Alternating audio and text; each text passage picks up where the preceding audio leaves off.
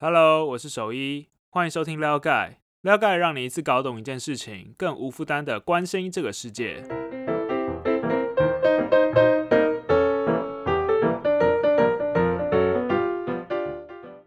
那在今天的 Podcast 开始之前呢，我们就先来工商一下，照惯例啦。撩盖是一个付费订阅制的图文媒体。主要产品呢是二十张的图文，那主要是用图文拉近你和议题的距离。那现在我们有新方案，新朋友的话，成为会员前三十天只要一元，你就可以每周收到两期的图文，了解重要议题，掌握世界趋势。好，工商结束，我们进入正题。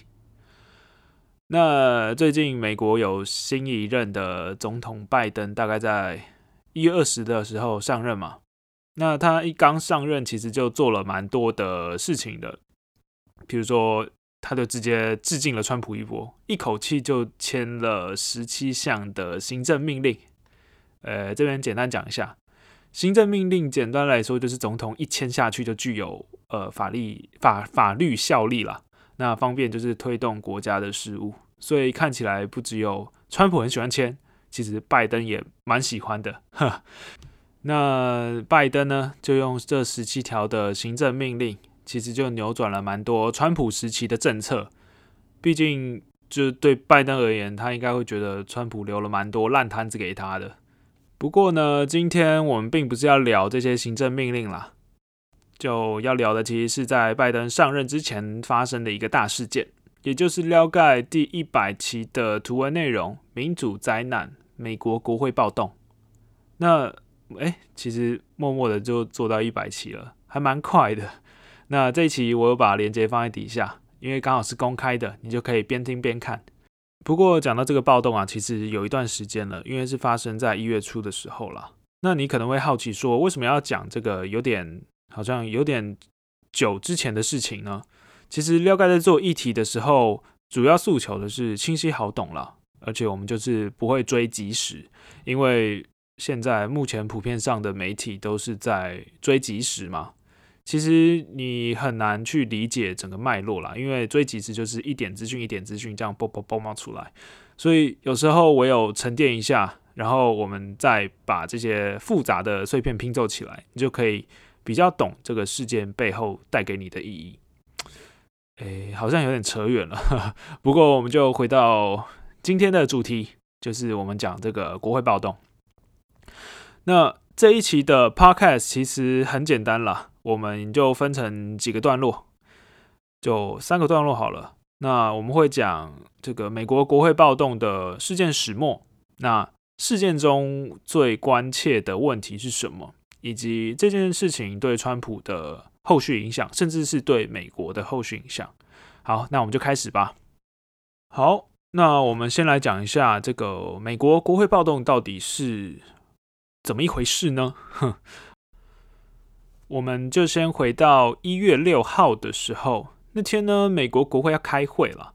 那开会的目的就是要确认美国大选的结果，因为选举完了要认证之后，认认证之后才能确定说总统是谁嘛。所以基本上选票的结果是拜登胜选了，但是那天就出现了大批的川普支持者。就闯入了国会大厦，那他们的目的其实就是抗议啊，然后去中断这个认证选票的程序。那这其实是一个蛮傻眼的事情。傻眼的地方在哪呢？就是你应该印象中都是觉得说，美国是一个很民主的国家，而且算是世界上很自由开放的一个标杆了。那但是却发生这种暴动的事情，这也是美国一百五十年来首次发生国会被抗议者攻破，而且被占领的事件。这次的事件中，其实还蛮多人受伤了，包含六十位警察，而且总共有五个人是在冲突中死亡的，甚至有两个人是在事件后自杀的。但这一切是怎么开始的呢？其实，Twitter 在这一次的事件中占了一个蛮重要的角色，因为川普在事前，就是在这个事件爆发之前呢，就有在 Twitter 上推文说要号召一月六日在华盛顿抗议的计划了。那这个推文内容其实非常简单，因为你知道吗？Twitter 就是少少的字，而且川普 也不习惯长篇大论的推文了，所以推文内容其实就很简单，就是 January sixth, see you in DC。所以意思就是说，他一月六号我要在华盛顿看到你。当然，这也引起了国会警察的紧张了，所以就有事前加强一些伟岸的部署啊。当然，通常故事都不是这样演的啦，就是加强部署好像很厉害，但结果当川普支持者一涌入之后呢，短时间内就直接冲破了门口的防线，而且就进入了议会去阻止认证的呃认证选票的程序了。这也导致议员就是受困。所以你可以从很多的新闻页面就看到说有示威者爬墙啊、冲进大门啊、占领办公室啊这些照片。那整个流程会是怎么样呢？其实也有一些研究做出来。所以我们可以看到第五页哦，我有附链接在底下，就是我们可以看到第五页的内容，就是你可以看到整个暴动的流程啊。首先呢，有一群人是在圈圈一的位置。也就是国会大厦的门口群聚抗议，接着呢，圈圈二就代表说，呃，抗议者就冲进了国会的大门，突破了防线。那接着就是圈圈三，因为刚好都是照顺序的。圈圈三呢，就显示了有另外一群人是从众议院旁边的墙，就是围墙，就是翻墙突破，接着在圈圈四的时候和警方发生冲突，也就是占领了众议院。那圈圈五的部分呢？就是参议院了，就是也被占领了，所以有一些照片流出来，就是好像有人就直接坐在那个办公室的椅子上，就直接占领那间办公室。所以最终呢，呃，华盛顿特区就出动了警方去驱离国会大厦附近的一些抗议的群众。那更严重的其实是，就是最终还实施了十五天的紧急状态，所以这还蛮吊诡的。一个自由民主的国家，却因为呃这种选举程序而发生暴动，而且导致首都进入紧急状态。现在其他国家是因为疫情去进入到紧急状态，不过美国却是因为暴动，这还蛮奇怪的。那当暴动结束之后呢？就是在一月七号的凌晨，那最终国会就是完成了对选举呃就是那个选票的认证啊。那就正式确定说，OK，拜登是拜登是新一任的总统，所以现在我们才会看到拜登签了一连串的新政命令，因为他已经总统了嘛。好，不过我们就来探讨一下，说为什么这次的事件会这么疯狂呢？就是这为什么会演变成这么这么暴力？其实这是其来有自啊，美国大选一路走来。美国的两党其实都一直蛮针锋相对的，诶，怎么好像有点既视感？所以甚至到最后，这个美国的共和党就是和川普阵营了，其实也都非常不信任这个选举的结果。那川普支持者呢，其实也一直抗议，就是这个选举其实是有弊案的，认为川普才是他们真正的下一任总统。那期间，川普也一直发表，就是不断的发表声明说，哦，有几州的票根本就是违规的啊，是那种作弊，对，作票了，就是要提起诉讼。不过最后，其实我们也看到新闻说，说就是美国法院都是全数驳回这些诉讼的。当然，我们以事后来看了，既然这个选举结果都已经出炉了，那这些死忠的川粉却依旧不改立场的支持。是，其实是还蛮坚持的。我们就会蛮好奇说，诶，这群人他们到底是怎样的一群人呢？就怎么会这么坚持呢？那他们的轮廓其实也还蛮鲜明的啦。比如说，他们的立场都相对比较保守稳健呐。那信仰大多都是基督派的，呃，基督教的福音派。那这是蛮多的。那倾向他们的政治倾向其实就是倾向去维护现有的秩序，相对右派一点了。哎，其实左右派我们之前也有讨论过。那在川普的上任以来，他的一些政策，比如说反移民啊，比如说限制穆斯林的政策啊，这些其实都很吸引这群人，甚至吸引到一些更极端右翼的支持者。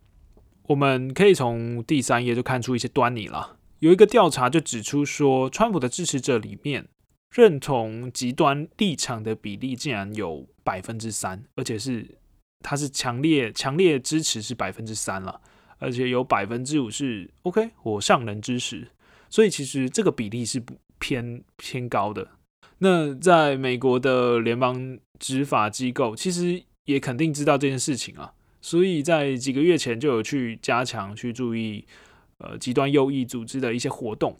那我这边就举几个例子，比如说在二零二零年九月，也就是去年九月了，就发布了国安报告，美国就发布了国安报告，里面就说，呃，白人至上主义就是其实是对美国造成严重的威胁的，所以这种这种主义是受到美国认证的，就是一种威胁。那在十月的时候，呃，美国也逮捕了密谋，就是去绑架州长的极端主义者。再来是前阵子有发生这个 B O M 运动嘛？那 B O M 运动在运动呃在盛行的时候呢，有个团体，有个组织就叫骄傲男孩 Proud Boys。那它是一个极端右翼的组织啦。那其实各国都有，它分布还蛮广的。那在美国这边，他就参与了许多暴力的事件，因为美国是 Proud Boys 大本营了。那甚至有去焚烧了 B L M 运动的旗子。那这个组织的首领呢，也在今年的一月被逮捕了。所以其实美国的执法机构对呃相对右翼呃相对极端右翼的一些分子呢，其实是有做出一些制裁的，就是我们有在盯着你啊，就是一种感觉。不过说了这么多，就是尽管美国有做有为这次的暴动做准备，但终究就还是发生了嘛，所以我们就得来看看。这些这个暴动对美国后续的影响了。首先呢，就是警察责任的归属了。因为这些议员就是被受困的这些议员，就会觉得很莫名其妙啊，就是国会大厦怎么可以这么轻易的就被突破了呢？这些抗议者是当自己家厨房在那边进进出出的，就是很很奇怪，这不对。所以就是有批评说，警察对示威者的准备其实很不足的。而且你都有事先收到警告了，对吧？呃，那甚至也有批评说，哎，你逮捕的人数跟之前的类似的抗议根本就根本就比不上啊！就是这次怎么那么少？更扯的是，还有影片就是有流出来，就是说警察其实是和抗议者有在合照的。那这对警察的这个形象其实是蛮受打击的。而且之前的 B O M 对。B O M 的运动其实对警察的形象就已经呃没有很好了，那现在其实是更进一步的打击。不过后续的讨论最严重的，呃，应该说最具争议的还是在川普身上了，因为川普是在前几周就多次号召说要预有预告这场大型的抗议。诶，突然想到一个有趣的点，就是额额外补充啦，当额外补充，之前那。川普就是支持者就有用川普的推文当做一些灵感，就把这场示威就命名为“疯狂抗争”，就是 Wild Protest，是因为川普之前的有一个 Twitter 的推文是说一月六号，我我直接翻中文，一月六号在华盛顿特区会有大型的抗争，在那里会很疯狂的。那最后一句这个在那里会很疯狂的，就是 Be there will be wild，就直接被拿来他们当做这场。示威的命名，好，这个这个小支线的讯息到这边结束。好，你可能会好奇说，这算不算政变呢？就是你知道，川普就是在社群上，然后直接邀请大家一起去抗议，这算不算政变呢？一般对政变的定义其实是包含要密谋去推翻政府的事实。而且其中有军事团体的介入，那目前看起来，这个国会暴动其实不太符合上述两项的形容，所以应该不太算政变。但是最严重的后果，应该是大家讨论最多的，应该是后面了。后面讲到这一点，就是这一次的暴动呢，就是刚刚有提到说，川普都是靠社群上面的推文去推动的，那这也让社群平社群的平台其实就是绷紧神经。那像是四大平台，像呃 Facebook 啊、Instagram、Twitter 跟 YouTube，就是都为了阻止这次暴力的升级呢，纷纷就是说川普就是违反了平台的政策，那我们要封锁川普的账号，这就让各界就是开始有不同的讨论了。那有人就是质疑说，诶，平台你是不是权力过大了？怎么可以去任意限缩个人的言论自由呢？那平台就会说，可是他违反了我们平台上面的政策，我们就是当然是有权利去这么做的。但这就是另外一个复杂的讨论了。那我们这一期就先暂且不讨论，因为我们这个国会暴动的事情，我们就来龙去脉把它讲清楚。那如果大家有兴趣的话，我们之后再做一期吧。那这个事情发展至今呢，对川普的伤害其实还蛮显而易见的。除了他的社群平台，就是呃社群的账号就是被封锁掉之外呢，其实还蛮多。他身边的人都离他而去的，像是很多川普的内阁啊、幕僚都因为这次事件而选择离职，比如说副新闻发言人啊、运输部长啊，然后还有什么？哦，白宫的秘书，而且副国安的副国安顾问，而且甚至连第一夫人的幕僚长都是，那他们都表达抗议这次国会的暴动，就离职了。那我们从第二第十一页，其实也可以看到，说川普的施政的调查不满意的程度，其实从二零二零就逐渐的飙升，那到二零二一就达到了最高点。所以现在川普的状态其实就是众叛亲离呀。但是呢，后面其实还有弹劾在等着川普。那这个弹劾是怎么回事呢？我们就来讨论一下。在一月十三号的时候，那众议院就以煽动叛乱的理由，就是发起弹劾川普了。那这这是川普任内，就是在在一任里面，他是第二次被弹劾。第一次是在二零一九年的时候，那时候就是跟乌克兰施压的事情被弹劾，所以我们当时也有做成图文了。那超久以前了，好像是第七期的时候吧，现在做到一百期了。就是时间过得蛮快的，呃，离题了。总之，呃，目前众议院是通过了这个弹劾案。那这个阶段呢，是采呃简单多数决，反正就是通过了。那接下来的程序，大家可以看到的，其实就是参议院预计是在二月八号之后才会开始处理这个后续的弹劾案。那如果参议呃，如果是到参议院的话，它门槛就会比较高，就是可能要三分之二的人呃通过同意。那他才会，他才会真正通过了。那最终的这个弹劾如果通过了，那法院的判决有可能会导向哪个方向呢？有可能是会剥夺他再次担任公职的资格了，因为这是根据美国宪法修正案第二十五条上面写到的。如果总统的状态不佳，或者是没有办法履行这个总统的职务的话，那就可以暂时或者是永久去解除总统的呃职务，意思就是如果未来川普想要卷土重来再次选总统的话，那前途应该是会蛮坎坷的。所以我们后续就可以去观察说这个参议院或者是甚至法院的判决是怎么样，这就是后续可以观察的新闻啦。最后另外一个有趣的观察点就是我最后来提一下。就是发生暴动这件事情呢，应该大家都是普遍接受说这是不太好的事情吧，就是普遍认同应该是这样吧，毕竟是暴动嘛。但是呢，美国的民调的结果就蛮蛮有趣的，就是我们可以看一下第十四页，我们可以发现说有近半数的共和党人就是竟然是认同这次的暴动事件的，有高达四十五趴，真的是将近一半。那民主党认同的认同这次暴力事件呢，就只有百分之二而已。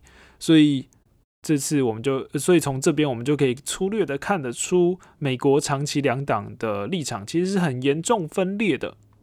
所以在这个这么分裂的状态下呢，许多人就会忧心说，未来呃这种极端右派、极端右翼的势力会参考这次暴力事件，就是在增加一些动乱。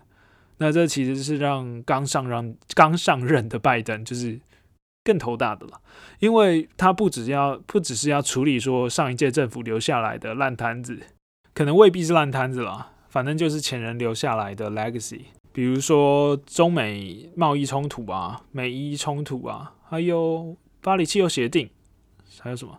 比如说移移民问题、难民问题，其实还蛮多的。还有疫情导致的经济问题，就是要不要继续纾困啊？啊，纾困多少啊？那现在还得面临说浮出台面的这种国内分裂的危机，所以拜登应该是真的还蛮头大的。那这个国会暴动的事情，我们就讲的差不多喽。整件事情大概演变至今就是这样子。